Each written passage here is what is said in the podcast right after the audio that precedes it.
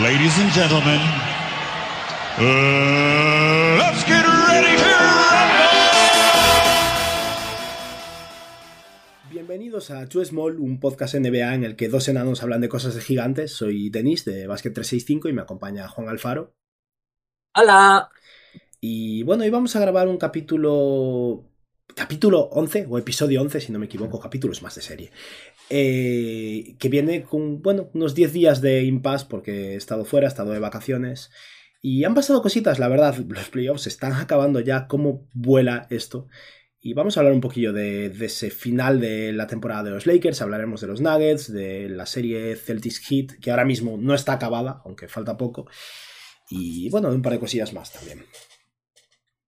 Pues sí, la NBA sin duda nos interesa a todos mucho, pero a mí me interesa ahora mismo tu viaje. A ver, sé que fuiste, yo lo sé, porque eres colega mío, y sé que fuiste por el sur de España, rollo zona Cádiz, Sevilla y Córdoba. ¿Qué tal? ¿Te gustó? ¿Del 1 al 10? Eh, en plan exigente, 7,5. Rollo, estuvo guay el viaje. No fue el viaje de mi vida ni nada así, pero estuvo guay, me gustó. Eh, es cierto que yo he viajado mucho y en particular, en cierto modo, conozco más el extranjero que España. Y en el sur de España solo había, solo había viajado una vez, de hecho contigo, por Granada y Cádiz. Nunca había estado en Sevilla, más de una mañana que hacía un calor infernal y estuvimos allí dos horas. Y nunca Terrible. había estado. Terrible. Y nunca había estado en Córdoba y me gustaron mucho, la verdad. Eh, de hecho, eh, bueno, luego lo digo, pero un seguidor, Ángel, sí, Ángel, un seguidor del canal, me escribió por Twitter cuando vio que estaba en, en, Córdoba para decirme que si necesitaba algo y le pregunté por recomendaciones de restaurantes y me recomendó un restaurante al que fuimos el último día y que me encantó. Así que gracias a Ángel por la recomendación. Ojo, qué guay. ¿Qué, sí. ¿qué comiste allí? Es que me da, me da, mucha curiosidad siempre estas cosas. Pobre, la gente espera que hablemos de NBA, tío. Eh, ya, bueno, ese llega, ese llega pronto, gente. No nah, es un, era un restaurante de un chef que tiene estrella Michelin y luego tiene la versión para los pobres como nosotros. Eh, rollo, ah, se eh, lleva mucho. Sí, el bar de Paco Morales se llama. O sea, Paco Morales es un tío que tiene su restaurante sí. hiper pro de la hostia. Y luego tiene esto que sigue siendo bastante caro, obviamente, pero que es comida, eso, muy. No es el mítico del bocadillo de aceite, ¿no? Mm, no que yo sepa, yo no lo conocía, sinceramente. Es que se llama Paco, tío, también. Ya, bueno, Paco habrá bastante. No, no es, lo estoy buscando en Google y no es. eh, y nada, eso, fuimos a, a, probar y yo no conocía la existencia del sitio, la verdad. De hecho, eso, sinceramente no sé quién es Paco Morales. Luego lo buscas en Instagram, tiene 100.000 seguidores, o sea, es un chef potente, pero. mm, Pero no, no, estuvo muy bueno, la verdad. Y fue, bueno, qué guay. Sí, totalmente de, de, de, sorpresa, la verdad. Y nada, muy bien el viaje por Andalucía guay. Eh, el timing podría haber sido mejor, obviamente, porque en medio de los playoffs no es ideal, pero bueno, la vida es lo que tiene, las vacaciones son cuando uno puede más o menos hacerlas coincidir con la pareja, y este año pues tocó así. Y dentro de lo que cabe, creía que tenía bastante suerte porque yo justo me fui de vacaciones cuando se terminaban las semifinales de conferencia y normalmente una ronda de playoffs dura que unas dos semanas, ¿no? Más o menos. Y en esta ocasión mmm, las finales de conferencia fueron tan rápidas que llegué y ya habían sido eliminados los Lakers y bueno, Boston estaba ya 3-0 y bueno, han aguantado de momento. Pero vamos, que esperaba pillar rollo el partido 5, 6, 7 de las series y no hay partido 6, 7 de las series. De hecho, ¿qué, ¿qué, hacías para los partidos? Porque supongo que están de vacaciones, ni de broma, que están a las dos y media de la noche. No, Te los veías por la mañana, veías resumen, porque Ve, estabas... Al final es muy difícil, no, de vacaciones no me he visto ningún partido, no he podido. Hubo un par de días de rollo de salir de bueno, un festival y tal, eh, que pillaba rollo típico, el segundo cuarto, un trocito en el móvil y tal, pero no he visto ningún partido. Eh, he estado viendo resúmenes sobre todo y bueno. mm, Denis, que... ¿no estarías tú a las dos y pico por ahí de fiesta? No, no, no, no, no, no, no, no, de, ¿Y te sacarías el móvil un momentito mientras fuiste al baño no. para ver un trocito de partido? Mm, no, no ha pasado, no ha pasado. ¿No pasó? No. Yo lo hubiese hecho. No, soy culpable. Pero bueno, bien, eso, bien, o sea... bien. Eso, eso, quiere decir que desconectaste bien, que también hace falta que trabajas mucho en el canal y con la NBA sé que es tu vida durante todo el año. Así ya. que a veces le, le dedico muchas horas al tema, pero sí. ¿Y sabes Ahora... qué? Mejor, desconectaste mejor que nunca, porque tu equipo chupó impresionante esta semana. Ya, sí, o sea, Lo hubieses sufrido más. sí, eso es cierto. Yo ya llego con todo ya un poco el pescado vendido, ¿no? Porque, a Claro. ver, si Boston ha ganado un partido ahora, están 3-1. Tal vez ahora el partido que juegan en casa lo salven y, y se pongan 3-2. Mm, Sería muy optimista esperar que Boston sea el primer equipo en remontar un 3-0. Ha pasado, Pues- si no me equivoco, después de la derrota de los Lakers contra los Nuggets, van 150 series en la historia de la NBA que se ponen 3-0 y el parcial es 150-0. Nadie ha remontado eso. No Mira, creo que estos a- Celtics ahora vayan a conseguirlo, pero bueno, me parecería maravilloso. Vamos a romper, es- vamos a romper este melón ya que estamos aquí. Es decir, yo eh, después de cada partido de Miami y Boston, que sí que les vi, eh, te dije lo mismo. Después de cada partido, falta garra, falta ansia, gane, o sea, todo lo que tiene Jimmy, eh, pues un 10% de eso, por parte del, sobre todo de las estrellas de Celtic.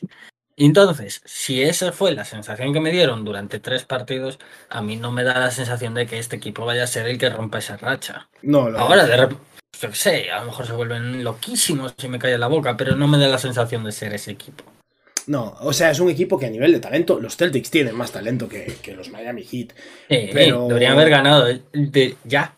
Sí, debería haber, sí, deberían haber ganado 4-1 ellos en vez de perder Sí. posiblemente 4-1, ¿no? Pero sí, a nivel de...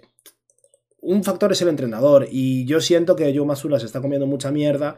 Por cierto, hemos decidido hablar de, Ha surgido así, ¿no? Hablar de Miami y Boston. Siento que Joe Matsula se está comiendo mucha mierda para ser un tío que era un entrenador asistente en el equipo y con todo el drama de Ime Udoka, eh, los Utah Jazz fichando al entrenador asistente principal de Boston al mismo tiempo, eh, Will Hardy. Llegó un momento en el que, claro, Joe Matsula acabó ahí en ese puesto de manera muy, muy sorprendente, ¿no? Y, y ahora está enfrentándose a, a uno de los mejores entrenadores de la historia. Y obviamente Claro. es una situación muy Que lo es. Poelstra es una Sí, barbaridad. es postre, es increíble. es una barbaridad. Y, este claro, señor que es filipino. eh, no sé si 100% filipino o medio filipino, pero sí tiene, tiene o padre o madre como mínimo filipina, sí. Pero bueno, es estadounidense, o sea, creo que es nacido en Estados Unidos. Sí, o sea, se nació allí, se crió allí, pero no fue jugador nunca ni nada, ¿no? Si fue jugador bajito. fue, bueno, tan bajito no es, pero si fue jugador fue en Claro, categorías es que lo veo al lado de Bama de Bayo, casi Claro. siempre, ¿sabes? No, no es tan bajo, pero seguro que como muchos jugó, pero no, de no a un nivel muy alto. Eh, pero, Me gustaría indagar un día sobre la, la vida de Spoilstra, ¿sabes? De cómo llegó hasta ahí, eh, orígenes y todo. Un 88. Parece bajito porque, claro, está al lado de jugadores de la NBA, pero es un tío. Claro. Ya no, yo me, me- saca casi 20 centímetros. Está curioso. Pero sí, retomando la esta, la conferencia, lo que son los partidos, yo no veo a Boston con esta garra, es lo que digo. Sí creo que pueden robar un partido más, sin fallo. Sí, ahora este partido Pero- en casa es posible, pero vamos. Que... Pero es que viendo los partidos, o sea, vale, este último fue, fue un paseo. Pero es que viendo los otros partidos, o sea, la decisión de Miami en los minutos finales comparada a lo que duda Boston, que además no, no está teniendo para nada efectividad en el tiro, ni mucho menos, es, es- se, se nota mucho, se nota mucho y yo no creo. Lo siento, pero lo siento por los fans de Boston, que sé que sois muchos, pero yo esta vez no creo. No, yo, yo tampoco. Es eh, muy optimista tienes que ser para creer ahora mismo. Eh, bueno, es una decepción. También es verdad que es. eh, esto es un poco quejarse como, como rico, digamos. ¿no? Al final me estoy quejando de, que mi equipo pierda en finales de conferencia, de que sea uno de los cuatro equipos que, llega- que llegan más alto en los playoffs. Pero claro, con las expectativas, con un equipo que el año pasado llegó a las finales de la NBA y un cuadro que de entrada se puso fácil con la eliminación de Milwaukee, eh, acabar de esta manera pues es bastante decepcionante. Pero bueno, todo el mérito de Miami, equipo increíble, entrenador increíble, líder espectacular, Van Adebayo está jugando a nivel altísimo y una vez más, los, el resurgir de jugadores que, que estaban muertos y desaparecidos. Cody Seller está siendo importante, Max Struz está jugando a un nivel increíble, Gabe Vincent mató a Boston en el, en el partido 3. Max Hostia, no Struz fue- eh, se ha ganado una de pasta. Y Max, y Gabe Vincent también, pero Max Struz se ha ganado una de dinero porque va a ser agente libre en cuanto acabe la temporada. Se ha ganado una de dinero en estos playoffs ese tío. pff, No, y eso, yo me esperaba que lo que tú decías antes, que fuese como un 4-1, 4-2 para Boston y que Jimmy Butler les robase dos, uno o dos partidos él a fuerza de talento y, y ganas. Sí, Pero es que te te ha bailado Gary Vincent un partido entero. sí, sí, sí, sí. No, tal Es cual. una locura. Y ahora No sé. a ver el cruce de. Suponemos, a lo mejor nos estamos anticipando, pero creo que las estadísticas apoyan eh, el caso de, para Miami de cara a llegar a finales, ¿no? Ahora a ver esa final Denver-Miami. No sé qué opinas tú. Yo, yo Denver. Estoy de acuerdo. Yo Denver muy fuerte. de Yo de- creo que lo llevo diciendo en todos los programas. Para mí Denver me parece un machete. Yo soy turbo fan de Jokic. De hecho, desde el momento que no entró Dallas, dije, bueno, pues ahora yo voy con Denver. Eh, y- chaquetas, tío. Qué mal. y no tengo fallo en reconocerlo. Yo quiero disfrutar, quiero ir con alguien y voy con gente que me cae bien. Nadie me cae mejor que Jokic. Es increíble. Eh, De hecho, Jokic me cae mucho mejor que, que Luca. Simplemente es que Luca me gusta también más como, más como juega. Incluso que Jokic me encanta. Pero Luca me gusta todavía más.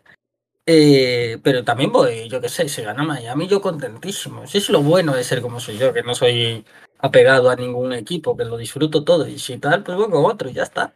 Ahí no tengo fallo. En cierto Si modo, ganase LeBron, también estaba contento. Si ganase LeBron, o sea, si gana Celtic, pues estoy contentísimo por ti. Mira que bien. O sea, están los cuatro equipos, ganen quien gane, y yo estoy contento. eh, eh, en cierto modo estas finales son unas finales del pueblo, ¿no? Ni Sí Lakers- que es, sí que Claro, es. no y es están que los yo soy el pueblo, tío. Claro, pero me refiero Denver, que nunca ha llegado con ese equipo potente, pero que se ha quedado corto por temas de lesiones. Con Jokic, que es un jugador increíble, pero que siempre está infravalorado. Y luego al otro lado, Miami, que son el proletariado El play-in. puro, ¿sabes? Trabajo Sí, sí. duro, subestimados. Es eh, finales del pueblo totalmente, tío. Está guay. En, en cierto modo, si pierde Boston, me gustaría que ganara Denver, pero gane quien gane, me parece increíble y, y me alegro muchísimo por ellos. Más de lo que me alegraría si ganara eh, Milwaukee, aparte de Boston, Milwaukee, Filadelfia, Lakers, Warriors, equipos más mm, establecidos, digamos, de una manera u otra. Siento que estos dos equipos se merecen muchísimo lo que están consiguiendo. A mí hay una pregunta que, que me gustaría hacerte, que llevo pensándolo durante todos los playoffs, eh, estas finales, y es cuánto le está jodiendo a la NBA lo que está pasando. Es decir, de poder tener un posible eh, Lakers Celtics en finales de, la NBA, eh, con un LeBron con 38 años, jugando sus finales, jugando ese papelito del Goat, no sé qué, el debate, LeBron, toda la narrativa, que eso le encanta a la NBA, genera muchísimos titulares, muchísimo dinero, muchísimo todo, a pasar a Jokic, que es una estrella a la que no se le puede explotar mediáticamente porque es que ni él se deja tampoco. Eh, no lo digo mal, lo digo completamente bien para Jokic, ¿sabes? De que él juega, es un profesional, va a jugar, pero que no te va a dar un show, ni mucho menos. Contra Miami, que sí que tiene algo más de tirón, pero en comparación contra un Lakers Celtic, yo creo que ahí se van a perder unos muchos millones de dólares. Probablemente. Eh, de hecho, ojo a los medios americanos, ¿cuánto van a estar hablando de los Lakers durante las finales y de los Celtics? Porque Muchísimo. estará más o menos a la par el qué van a hacer los Lakers de cara al próximo año que el enfrentamiento Denver-Miami, porque al final lo que vende es lo que vende y a nivel de... Sobre todo a nivel de potencial económico de esta temporada, que por lo menos eh, tuvieron la suerte, la NBA, digamos, digamos, tuvo la suerte de tener ese Lakers Warriors en segunda ronda. Pero es verdad que las finales, si bien, como decíamos antes, pueden ser las finales del pueblo, precisamente por ser las finales del pueblo, no mueven el mismo dinero. Y, y es verdad que los Celtics mueven mucho, los Lakers mueven una barbaridad, eh, y los Warriors mueven muchísimo y ya han quedado atrás también. Y Denver es uno de los equipos que menos mueve al final. Eh, Miami, pues tiene su, tiene su punto, pero aún así puede. Creo que Miami, para mucha gente, es considerado más potente de lo que realmente es en el mercado americano. O sea que sí, Adam Silver no creo que esté encantado, pero bueno, Es que al fin y al cabo, por ejemplo, todos mis los todos los amigos estos que tengo yo que ven NBA, pero solo los partidos que a ellos les interesa, o el partido de Navidad, o que ven NBA de forma muy muy puntual. Eh, si hubiese sido Lakers Celtics, ellos hubiesen visto todos los playoffs, ahora, o sea, todas las finales. Ahora estoy seguro de que no van a ver ni un solo partido. es posible. Porque es así, es, es como vende. Y, y al fin y al cabo, todos ellos, yo por ejemplo, no tengo ni una camiseta de la NBA. O sea, yo soy una persona que a la NBA no le da nada más que el League Pass anual y ya está. Eh, pero esta gente sí que tiene ropa de la NBA y tal, y al final son los que venden. Obviamente las camisetas que tienen son de Lakers y Celtics, la gran mayoría. O de Luca. Y, o de Luca también. Entonces ese es el dinero que se genera, es lo que vende y yo creo que la NBA no está nada, nada contenta. Es un poco lo que pasó hace un ¿quién par de está años, contento? ¿no? El pueblo. Es un poco lo, pasó- lo que pasó hace un par de años, ¿no? Cuando hubo ese Suns Bucks. eh, Milwaukee, vale, Giannis Antetokounmpo es un jugador súper mediático, es Milwaukee. Y al final, y Phoenix es una ciudad muy potente y un mercado relativamente grande, pero no es Golden State, no, o sea, San Francisco, bueno, pero no son los Warriors, no son los Lakers. Eh, y- pero bueno, no siempre puede ser así. Yo estoy encantado. A mí una de las cosas que más me gusta de la NBA, de la NBA es la paridad que hay, cómo varían las cosas de un año para otro. Es verdad que los ricos siempre se mantienen ricos de una manera u otra, ¿no? Con periodos de altibajos. Pero claro, puedes tener a un equipo como Denver que si estuviéramos hablando de España es Soria en las finales de, de la Champions. ¿sabes? No. Claro, es un poco el rollo. Qué duro. Es, ahora mismo estamos en un, no sé, Soria Gandía, más o menos. Un, un abrazo para toda mi gente de Soria. Ah, sí, sí, y, y para Gandía también, que creo que es bastante Miami el tema. Eh, Deberíamos hacer un día comparaciones de equipos NBA. con- Eh, Hostia, guay, sería un vídeo un vídeo troll buenísimo para tu canal también. Ya, a ver, es muy para mercado español porque yo no me siento capacitado para mm, meterme en Latinoamérica a decidir que Yo sí, yo Wi- sí. yo Wisconsin, rollo, que, que Milwaukee se parece a, a algo, ¿no? Pero sí, tío. Vale, eh, A ver, en ¿de plan, qué estábamos podríamos- hablando, tío? Yo ya. Podríamos decir algo así como que, eh, yo qué sé, Dallas sería... Ah, ver si la voy a liar. Pero Eh, podría Panamá, ser Dal... No, tema financiero. iba a decir eh, Monterrey, ya directamente, le iba a dar una ciudad. ah, bueno, ya. Además está bastante cerquita, se parece, pero es una ciudad grande, económicamente potente. Se podría hacer, pero sí, a lo mejor habría que comparar en países con Sudamérica y en España con ciudades. Ya, eso ya es desconocimiento nuestro en parte, pero sí. Eh, vale, volvemos a la NBA, hablamos de los Lakers. Ya que estamos Sí, hablemos, con- hablemos del Barcelona. Eh, no, los Lakers es el Madrid. Es, es el Madrid, Boston Sí. es el Barcelona, sí, Sí, pero me equivoqué ahí. Sí, hablemos del Madrid. Eh, vale. Vinicius Junior, Buah, No, no estoy muy metido en ese tema, pero. mm, la peña, yo Dios tampoco, pero Estoy ¿cómo bastante la asqueado, cosa? la verdad. Estoy bastante asqueado, pero bueno. Eh, vale, Lakers eliminados. Mm, yo ya hablé de esto precisamente en mi vídeo de hoy, pero.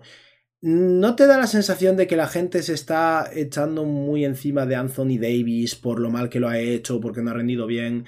Cuando, en primer lugar, tiene un mérito tremendo que los Lakers llegaran a las finales de conferencia cuando eran séptimos. Y en segundo lugar, las dos primeras rondas, Anthony Davis fue el mejor jugador de los Lakers.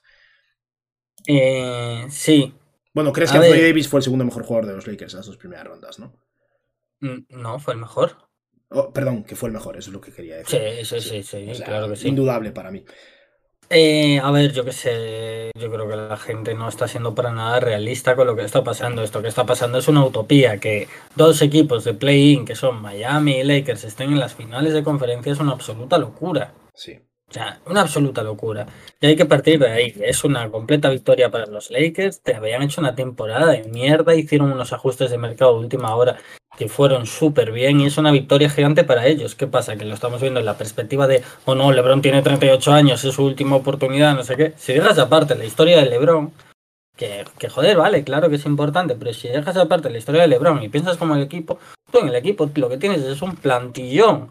Es un plantillón para competir el año que viene, tengas a LeBron James o no, tengas a otra persona, lo que sea, da igual. Tienes un plantillón, Austin Reeves te ha ido de puta madre, uy, perdón por decir palabrotas. Eh, yo que sé, Anthony Davis eh, te ha demostrado que en playoffs puede competir, que igual le falta en algunos sitios meterle otra marcha, quizá fue cansancio esta última ronda o impotencia, pero que Anthony Davis está ahí para competir y para ser un jugador súper dominante. Eh, yo, yo qué sé, lo de lo de este chico Rui Hachimura, o sea, Sí, como jugador Reyes Hachimura ha sido ¿Cómo ha jugado, cómo ha jugado Hachimura en playoffs? O sea, los Lakers tienen muchísimas cosas que celebrar y solo una cosa de la que apenarse, que es que LeBron James este año no se ha podido llevar su probablemente último anillo. Claro. Y ya está. Sí, pero Ese es mi eso. punto de vista. Sí, no, yo estoy completamente de acuerdo. Obviamente, ya puestos a llegar a finales de la NBA, pues esperas dar un poco más de, de guerra. Pero los Nuggets Pues son que muy buenos. Claro, ese es el problema. El mayor problema es que la gente lleva subestimando a estos Denver Nuggets muchísimo. Y todo el mundo pensaba que, que todo el mundo iba a humillar a Denver Nuggets y que iban a caer primera o segunda ronda. Pero es que no, son el mejor equipo de la conferencia oeste y lo llevan siendo todo el año. Y el único problema es que la gente no ha visto un, pro- un partido suyo. Porque si los hubiese visto, hubiesen dicho, uff, los Lakers lo van a tener bastante jodido. ¿eh?". O sea, es que Jokic es increíble. Jamal Murray, aún por encima, eh, está jugando mejor que nunca. Ha recuperado la forma en el momento más importante. Porque tuvo un- sobre todo un par de partidos espectaculares. Aaron Gordon lleva todo el año siendo mm, el compañero ideal para, Sí. para Jokic a nivel defensivo, a nivel de cortes. Eh, Aaron Gordon en estos playoffs ha defendido a Cal Anthony Towns, a Kevin Durant, a Devin Booker, a LeBron James. Lo que le eches. Y lo está haciendo muy bien, o lo ha hecho muy bien contra cada uno de esos jugadores. y se va a comer a Jimmy más, Butler ahora, ¿eh? Se va a comer a Jimmy Butler ahora. Eh, ¿Se lo va a comer? No, digo que se va a comer, se va a tener que comer a Jimmy Butler, quiero decir, no, que va. Ahí está, ahí está mejor dicho. No, no, claro, claro. No, ni- no, no. Pero me refiero que el trabajo que ha hecho Aaron Gordon este año es un poco el de Aaron Wiggins el año pasado. Tal vez Andrew Wiggins, perdón. Aaron Wiggins. ¿Ya eh, está yo qué? no, ¿Perdón? no. Eh, es un poco el de Andrew Wiggins el año pasado. Wiggins tal vez tenía más responsabilidad ofensiva, pero fue el jugador que a lo largo de todos los emparejamientos de playoffs se encargaba de Luka Doncic, de Jason Tatum, del que le echaran.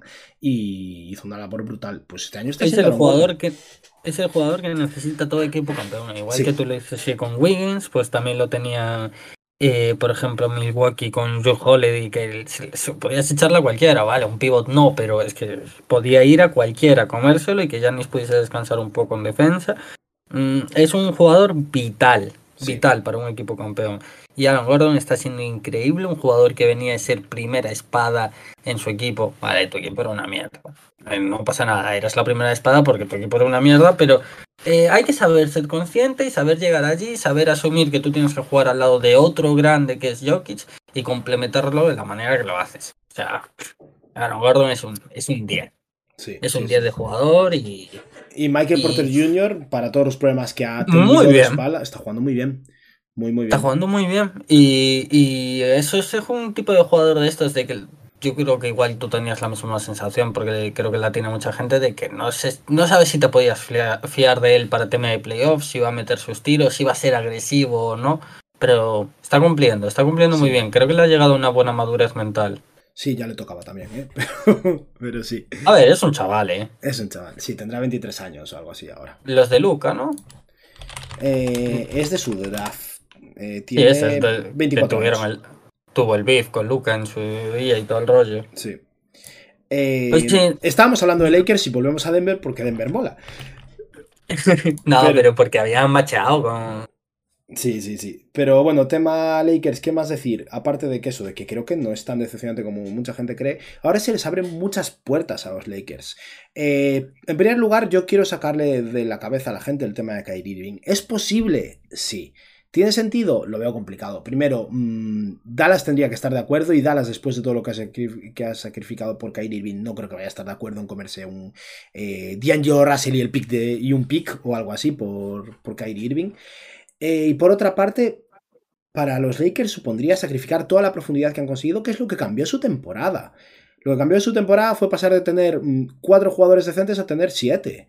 Y para poder generar dinero para Kyrie Irving, los Lakers tendrían que dejar ir a todo el mundo menos Anthony Davis, LeBron James y Austin Reeves, básicamente. Sería perder a Rui Hachimura, sería perder a Jared Vanderbilt, lo cual eh, con el precio que cobra, con el salario que tiene además sería un problema. Sería perder a D'Angelo Russell, que ha sido un desastre al final de los playoffs, pero va a cobrar menos y al final es un jugador útil. A Dennis Schroeder, a todo el mundo. Y sacrificar todo eso para conseguir a Kyrie Irving y luego rellenar tu plantilla con jugadores por la mínima, no creo que sea la ruta ideal y no creo que sea lo que vaya a hacer el, el general manager de los Lakers, que parece que por fin en febrero se empoderó ¿no? y decidió tomar en las decisiones en vez de ceder un poco ante las demandas de supuestas demandas de LeBron, ¿no? Y A ver, es que sería deshacer todo lo que hicieron. claro, Eh, sería- Tuvieron que deshacerse de Westbrook y cambiarlo por todo eso, que fue un trade de la hostia, eh, para hacer todo esto y tener un equipo completo. Entonces, volver a vender todo para volver a conseguir solo un jugador, Claro. Muy bueno que sea ese jugador, es que no te compensa porque te quedas sin jugadores. Claro, yo no creo que sea la fórmula. La otra opción que tienen es, claro, dependiendo de los diferentes jugadores, algunos los mantendrán, otros los perderán. Tienen el pick 17 este año, pueden utilizarlo como pieza de intercambio, pueden utilizarlo para drafear a un jugador joven. Y eso, mm, no, los Lakers no es que tengan la capacidad de conseguir con muchísima facilidad a un jugador realmente potente, pero tienen suficiente para mantener el núcleo actual que ha funcionado muy bien, que se va a conocer durante un año más, con un Austin Reeves que va a seguir mejorando y está siendo increíble, y para mejorar un poco más. Y es una situación muy buena de cara a la próxima temporada. Eh, tal vez no sea suficiente para ir a por un anillo, pero el volver a cegarse con conseguir esa tercera estrella no creo que sea un plan ideal y confío en que no sea lo que intenten hacer los Lakers. Eh, yo también te digo, siendo completamente imparcial y cogiendo otro juez impar completamente imparcial, como por ejemplo, estoy seguro que Pau Martorell está de acuerdo conmigo, Mm. yo cambiaría, imparcialmente te digo, ¿eh? Eh, a Kyrie Irving por Rui Hachimura, Austin Reeves eh, y, y Vanderbilt. Encantado, ¿eh? O sea, no encantado. Lo digo parcialmente, ¿eh? Sí, sí, sí, sí, sí, te creo. No, pero bueno, eh, Austin Reeves no entra en ninguna de esas ecuaciones porque al final eh, los Lakers están en una posición muy favorable para retenerlo. En plan, no Claro. necesitan deshacerse de él para generar el margen salarial, pero necesitan dejar ir a Hachimura, eh, bueno, es que a todo el mundo, básicamente. Y sí que Malik Beasley no contó nada en playoffs y tiene un contrato que es opción del equipo de 16 millones que no es interesante, probablemente lo vayan a dejar ir. Mobamba es otro jugador que probablemente vayan a perder, pero el resto de jugadores de la plantilla seguramente lo retengan. Y sacrificar casi todo eso por sumar a Kyrie Irving, que es un jugador increíble, pero también un jugador que, al igual que LeBron James y que Anthony Davis, no tiene un historial súper potente de, mm, de estar disponible, digamos, de disponibilidad. Al final, Kyrie Irving por X o por Y, 15-20 partidos al año se pierde. Y, y eso implica mm, eso, volver un poco a la situación con Russell Westbrook. Y aunque Irving encoge- encaje mejor, está claro que la fórmula que, necesitan y la que les ha funcionado es la de profundidad junto a LeBron y AD. Es como ganar un anillo en 2020 y es como han llegado a finales de conferencia este año. Cuando el resto de años lo que buscaron era la otra ruta y les salió mal. Pero Pues bueno, sí. en general, Lakers deberían estar contentos. Tal vez ahora estén frustrados una semana. El balance de la temporada ha sido muy positivo y están mucho mejor posicionados de cara al próximo año. Vale. Y en las finales, Denver-Miami, ¿cuál sería tu pronóstico? Eh, Denver, para mí también. Lo comentabas tú antes. Eh, creo que al final Miami, por X o por Y, no se ha enfrentado a un equipo como Denver en todos estos playoffs. Porque los Bucks no acabaron de pillar ritmo. Ante Tocumpo estuvo lesionado un par de partidos. Mielton estaba recuperando forma. Y creo que los Bucks de verdad al 100% tal vez sí que sea un equipo mejor que Denver, pero no lo estuvieron. Eh, aparte que Miami jugó muchísimo mejor, desde luego. Los Knicks no son los, no son los Nuggets, desde luego. Y Boston, tal y como está jugando, con el, con el alma y la energía que está jugando, no son los Nuggets. Eh, creo que es un equipo muy, muy, muy superior. Miami va a dar guerra. Y yo de estos hits mm, no me fiaría ni de broma, porque lo que han demostrado una serie tras otra es que no puedes subestimarlos, porque había dudas de si iban a ganar a New York y mira cómo están ahora. Aún después de la sorpresa a Milwaukee. Pero, Míralos cómo tienen a Boston. pero Denver tiene una rotación de 8 jugadores muy potente. Tiene al mejor jugador de la serie. Eh, Jamal Murray está jugando a un nivel increíble. Y, y tienen a Aaron Gordon para echarle a, a Jimmy Butler. Tienen a Kentavious Caldwell Pope. Tienen a Jeff Green. Tienen cuerpos también. Que, Tienen, tienen, tienen, tienen. Es que tienen muy buena plantilla. Sí, es muy buena plantilla. Yo creo que los Nuggets tienen las de ganar, aparte de que tienen ventaja de campo. Y eso en Denver importa mucho por el tema de la altura. Es una ventaja de campo superior a la mayoría de, al resto, en mi opinión. También te digo, ¿eh? si Jimmy gana mañana, me lo imagino yendo eh, directamente al Himalaya a entrenar eh, esa semana que tiene con todo el equipo de Miami, ¿sabes? Diciendo, vamos a entrenar en el doble de altura que ellos". les pega bastante, tío. Les pega bastante. Joder, si le pega. Si les das El más Jokic- tiempo, lo hacen. Jokic en Serbia con los caballos y el otro en el Himalaya. No sé si lo vieras que le habían dicho. No sé si lo hablamos incluso en el último podcast, creo que no por timing. Pero que le habían preguntado entre una serie y otra a Jokic, que tenía como cuatro días, le dijeron, bueno, ¿y qué vas a hacer estos cuatro días de tal?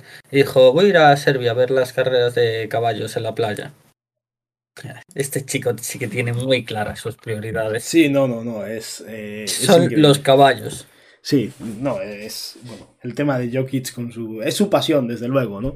Pero ahí está, el tío cumple. O, o sea, ¿qué más le puedes pedir? O sea, pero, es un poco lo que decías antes. Es tan poco mediático porque se presta tan poco a. O sea, no te va. No se va a meter en conflictos con nadie. Bueno, el tío tiene mucho carácter luego en el campo y, y ya ha tenido alguna salida, ¿no? Pero no se va a meter en conflictos con nadie fuera después porque es que se da pela. Él, Sí. a él le importa lo que le importa. Yo creo que ese es un jugador al que obviamente no es, no es blando, ni mucho menos. Es un jugador duro y, y es como un poco como Luca de fácil de calentar, diría. Sí. Te- si tú le vas ahí a picar, él te va a responder. No va a ser de estos de, mira, me voy a quedar callado y, y a ver si se cansa este pesado. Eso es algo con lo que estar un poco atento también, porque Jokic no responde bien a la frustración.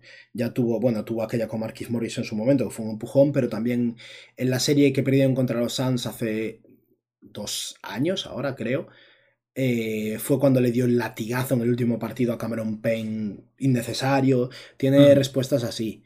Y en Miami hay bastante. O sea, Kyle Lowry, por ejemplo, seguramente se pase todas las series esperando la hostia, a ver si la consigue, ¿no? Para ver Ya. qué, qué saca ahí. Pero bueno, Miami es un equipo bastante equipado para conseguir eh, sacar lo peor de Jokic, que es verdad que tiene ahí un, un pronto yugoslavo al final. Balca- balcánico, ¿no? Pero. Pues sí. sí. Y no sé si te gustaría hablar algo, sobre todo, yo de esto no tengo ni idea, así que te lo dejo para ti, pero del tema draft. Eh, sí, Eh, porque acaba de ser la, bueno, acaba de ser, estos últimos días fue lo que es la lotería, no la lotería, ¿cómo se llama? Sí, la, eh, bueno, sí, la lotería, es, es la resolución de la lotería del draft, ahora queda más o menos un mes para que sea el draft en sí.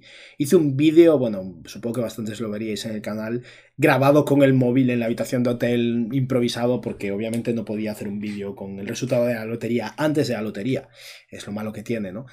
Y mm, claro, ahí ya planteé más, o menos mis, mis impresiones, pero creo que estaría guay hablar un poco de a qué equipos le puede haber alterado bastante la situación esto, ¿no?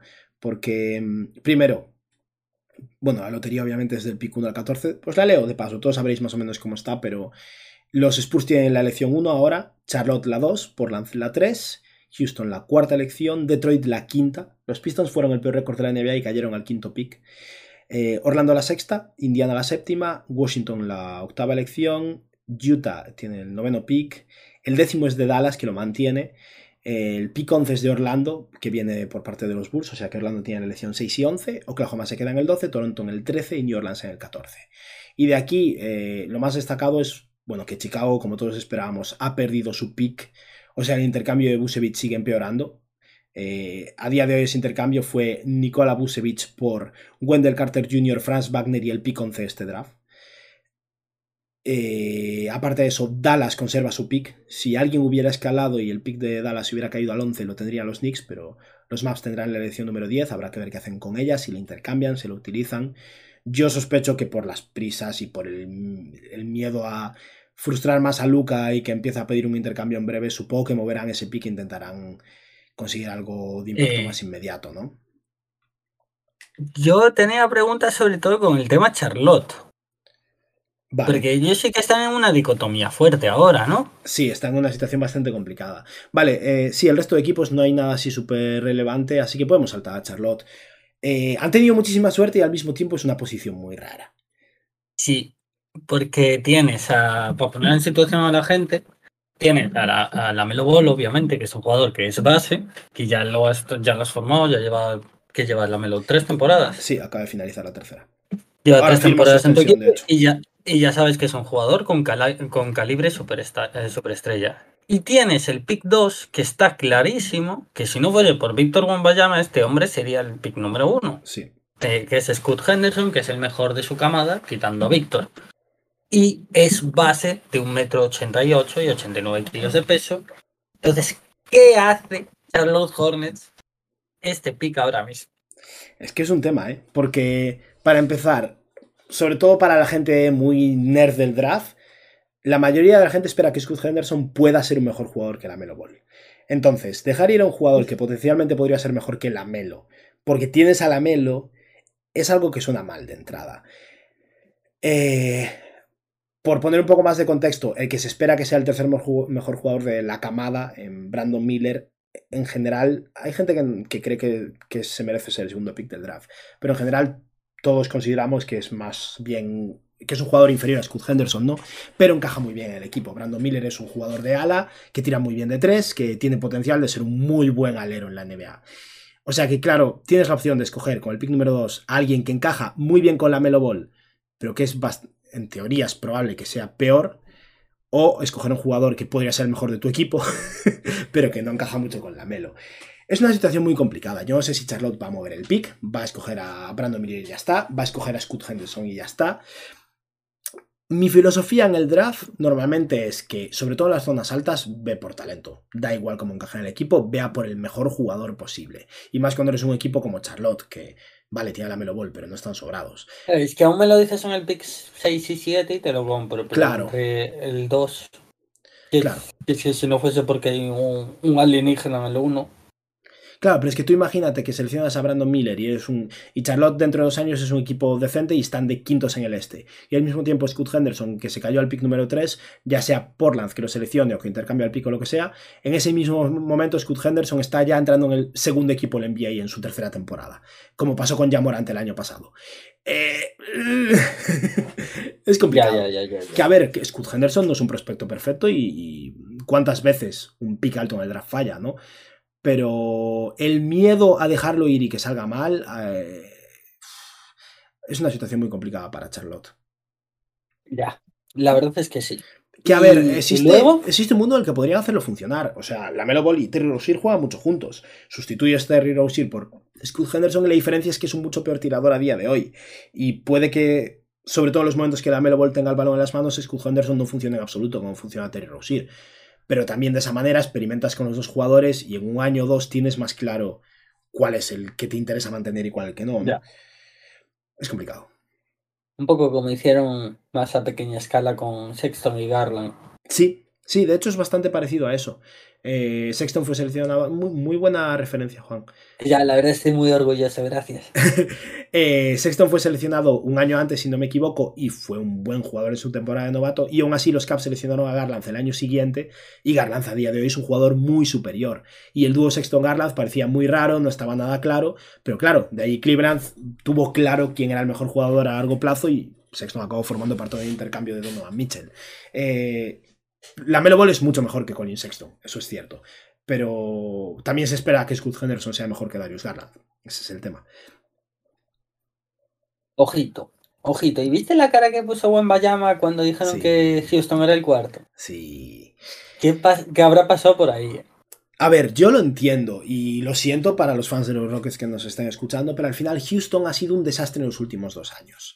Y si, y si tú eres Víctor Wembayama sabes que vas a ser el número uno del draft. Esta fue la noche de draft de Víctor, básicamente, porque ya sabía a dónde iba a ir. Eh, no va a haber sorpresas en la noche del draft, nada va a variar. Víctor Wembayama va a ser el pick número uno del draft. A menos que se rompa las dos rodillas ahora mismo, y aún así se lo plantearían, es el número uno del draft. Entonces esta era la noche en la que sabía a dónde iba a ir. Y si tú, aparte, todo indica que Víctor Wembayama tiene un buen en torno a su alrededor, que está realmente centrado, que son conscientes de lo importante que es para él ir a un buen lugar, eh, que se centra mucho en su desarrollo, digamos que al final está, es un tío que parece sacado de un laboratorio y que realmente parece que está muy, muy bien rodeado en ese aspecto. Entonces estoy seguro de que Víctor ya ha contemplado qué mercados y qué equipos son más interesantes para él. desde luego. Y, en Houston él podría llegar a encajar en como cuatro junto al Peren Sengun, Jalen Green. Es un equipo con muchísimo talento, muy prometedor, pero también es un equipo que a día de hoy no tiene un base y tal vez le paga a James Harden, es verdad. Pero tú eres Víctor Wambayama y quieres llegar a la NBA y tener en tu, y, compartir equipo con James Harden más Kevin Porter Jr., un entrenador que acaba de llegar que fue despedido el año pasado por su equipo, aunque mucha gente James Harden, dijiste. Eh, si es que, bueno, hay muchos. Ya asumiendo el traspaso. No, me refiero, a ver, si tú consigues a Víctor Wembanyama, quieres poner al lado un base bueno, sí o sí. Más te vale pagarle a James Harden o a Bamblito a alguien, ¿no? Pero me refiero, el contexto es complicado para Víctor Wembanyama. Mientras que en San Antonio te vas, para empezar, al equipo de Tony Parker. Y Tony Parker al final es, a día de hoy, el jugador más relevante de la historia de Francia a nivel de NBA. Y aparte, Víctor Wembanyama este año está en otro equipo, pero su año, su temporada anterior jugaba en el equipo de Tony Parker el equipo que le pertenece a Tony Parker en, la liga francesa. O sea que seguro que hay, eso no lo sabía. Sí, o sea que hay el Lasbel. O sea que ahí hay una conexión, seguro que se conocen, seguro que hablan a veces. Y claro, irte al equipo donde se crió con Tony Parker, con el mismo entrenador, en un ecosistema que en cierto modo conoce, es un contexto ideal para él. Tiene un mentor, aunque no, aunque no se vaya a- de vuelta a San Antonio con el Tony Parker. Tiene una especie de mentor ahí que ha estado en el equipo, que ha sido entrenado por Popovich. Yo te digo que Popovich es un Tony Parker, respetado. Tony Parker le escribe todas las semanas por WhatsApp a Wembayama. Hijo, Posiblemente. pero sí. fijo. O sea, eres el mejor jugador de la historia de tu país. Jugador que tampoco es muy mayor, que sigue relacionado en el entorno del mundo del baloncesto y todo. Claro, es Y tienes al mayor pro- mayor prospecto de lo que va de siglo prácticamente del draft, que es de tu país. Lo estarás mimando entre almohadas, estarás cuidando de él, esperando que le vaya lo mejor posible para, joder, pues, pues, para que tu país le vaya mejor, al fin y al cabo. Sí, es que es, es que es ese rollo, no... Por cierto, estoy viendo que no lo sabía, Tony Parker nació en Bélgica. Supongo que es francés de padres y tal, pero... Vaya, vaya falso. Sí, pero nació en Bélgica, no tenía ni idea. Pero eso, o sea, eh, ahí tiene que haber una conexión. Y puestos a escoger, o sea, entre los equipos de la cima, entre irse a San Antonio, Charlotte, Portland, Houston, Detroit, es que San Antonio, eh, yo creo que es el equipo que para él, desde un punto de vista egoísta, más sentido tenía. Y tal vez no sea el mercado más grande, pero es una, una ciudad con un legado, ¿no? Un equipo que ha sido cinco veces campeón en los últimos 25 años, que tiene al Greg Popovich, que es considerado uno de los mejores entrenadores de la historia, que habrá, habrá que ver cuánto dura, pero ahora con la llegada de Wembayama supongo que un par de añitos más seguirá en el equipo. Eh, el núcleo joven no es potentísimo, pero ya hay alguna fundación, ¿no? O sea, Víctor Wembayama lo emparejas con Devin Basel, más Jeremy Sohan, Keldon Johnson. mm, hay algo ya a lo que aferrarse. Sohan, Sohan. Y hay un punto ahí también en el que San Antonio no es un equipo que esté desesperado por mejorar ya. Charlotte quiere entrar en playoffs ahora mismo. Portland Sí. también. En los Spurs. No, no, ya- el- Claro, El escenario es perfecto. claro, es que los Spurs ni siquiera es que estén desesperados por entrar en playoffs el año que viene. Van a hacer lo posible por preparar lo mejor posible a Wembayama, hacer un, un equipo bien redondeado a su alrededor, ver hasta dónde puede llegar. Y si el año que viene son un equipo de playoffs, increíble. Sería un, salto espectacular. Pero y si no, encima en tampoco pasa Texas nada. no pagas impuestos. aún por encima, ya. Que con el dinero que va a cobrar como pick 1 del draft ya son cifras considerables. Sí, si se rompen en la segunda season y no puede volver a jugar más, pues mira, tiene que sacar todo lo que pueda. Ah, Juan, qué negatividad. Confiemos Joder, en mide, mide 2,80 el tío. él. ¡Mide los 80, neno! es normal que se pueda llegar a romper, ¿entiendes? Mira Porzingis. ya. Bueno, Y eso, y, lo de Porzingis acabó muy bien, ¿sabes? Pero podía haber acabado fatal. Sí. Bueno, y este año, de Podía- hecho, se va a llevar una- un dinero considerable en Washington. Sí, se va a llevar un muy buen dinero y me alegro un montón por él, pero me refiero a cuando tuvo esa lección de... Uy, uy, uy. Sí. Uy, ¿cómo va a llevar esta lesión un tío de 2.26? 2.21, Pues eso- 2.21. Bueno, 2.26 es 2.21. más bien Wembayama. Creo cual es Vale, una vale, perdón. barbaridad. ¿Viste las fotos de Víctor Wembayama con Rudy Gobert? Le dieron Sí, el otro día sí, el MVP sí. de la Liga Francesa, o sea, foto actual de ahora mismo. parece un Les- tío normal. El... Es- tío. Es una locura. O sea, Y Gobert que mide 2.13 o 2.15. 2.16, creo. Gobert es enorme. O sea, Gobert ya es la persona más alta que habría visto en mi vida. Y ese tío le 2.16, saca eso en la sí. cabeza, tío.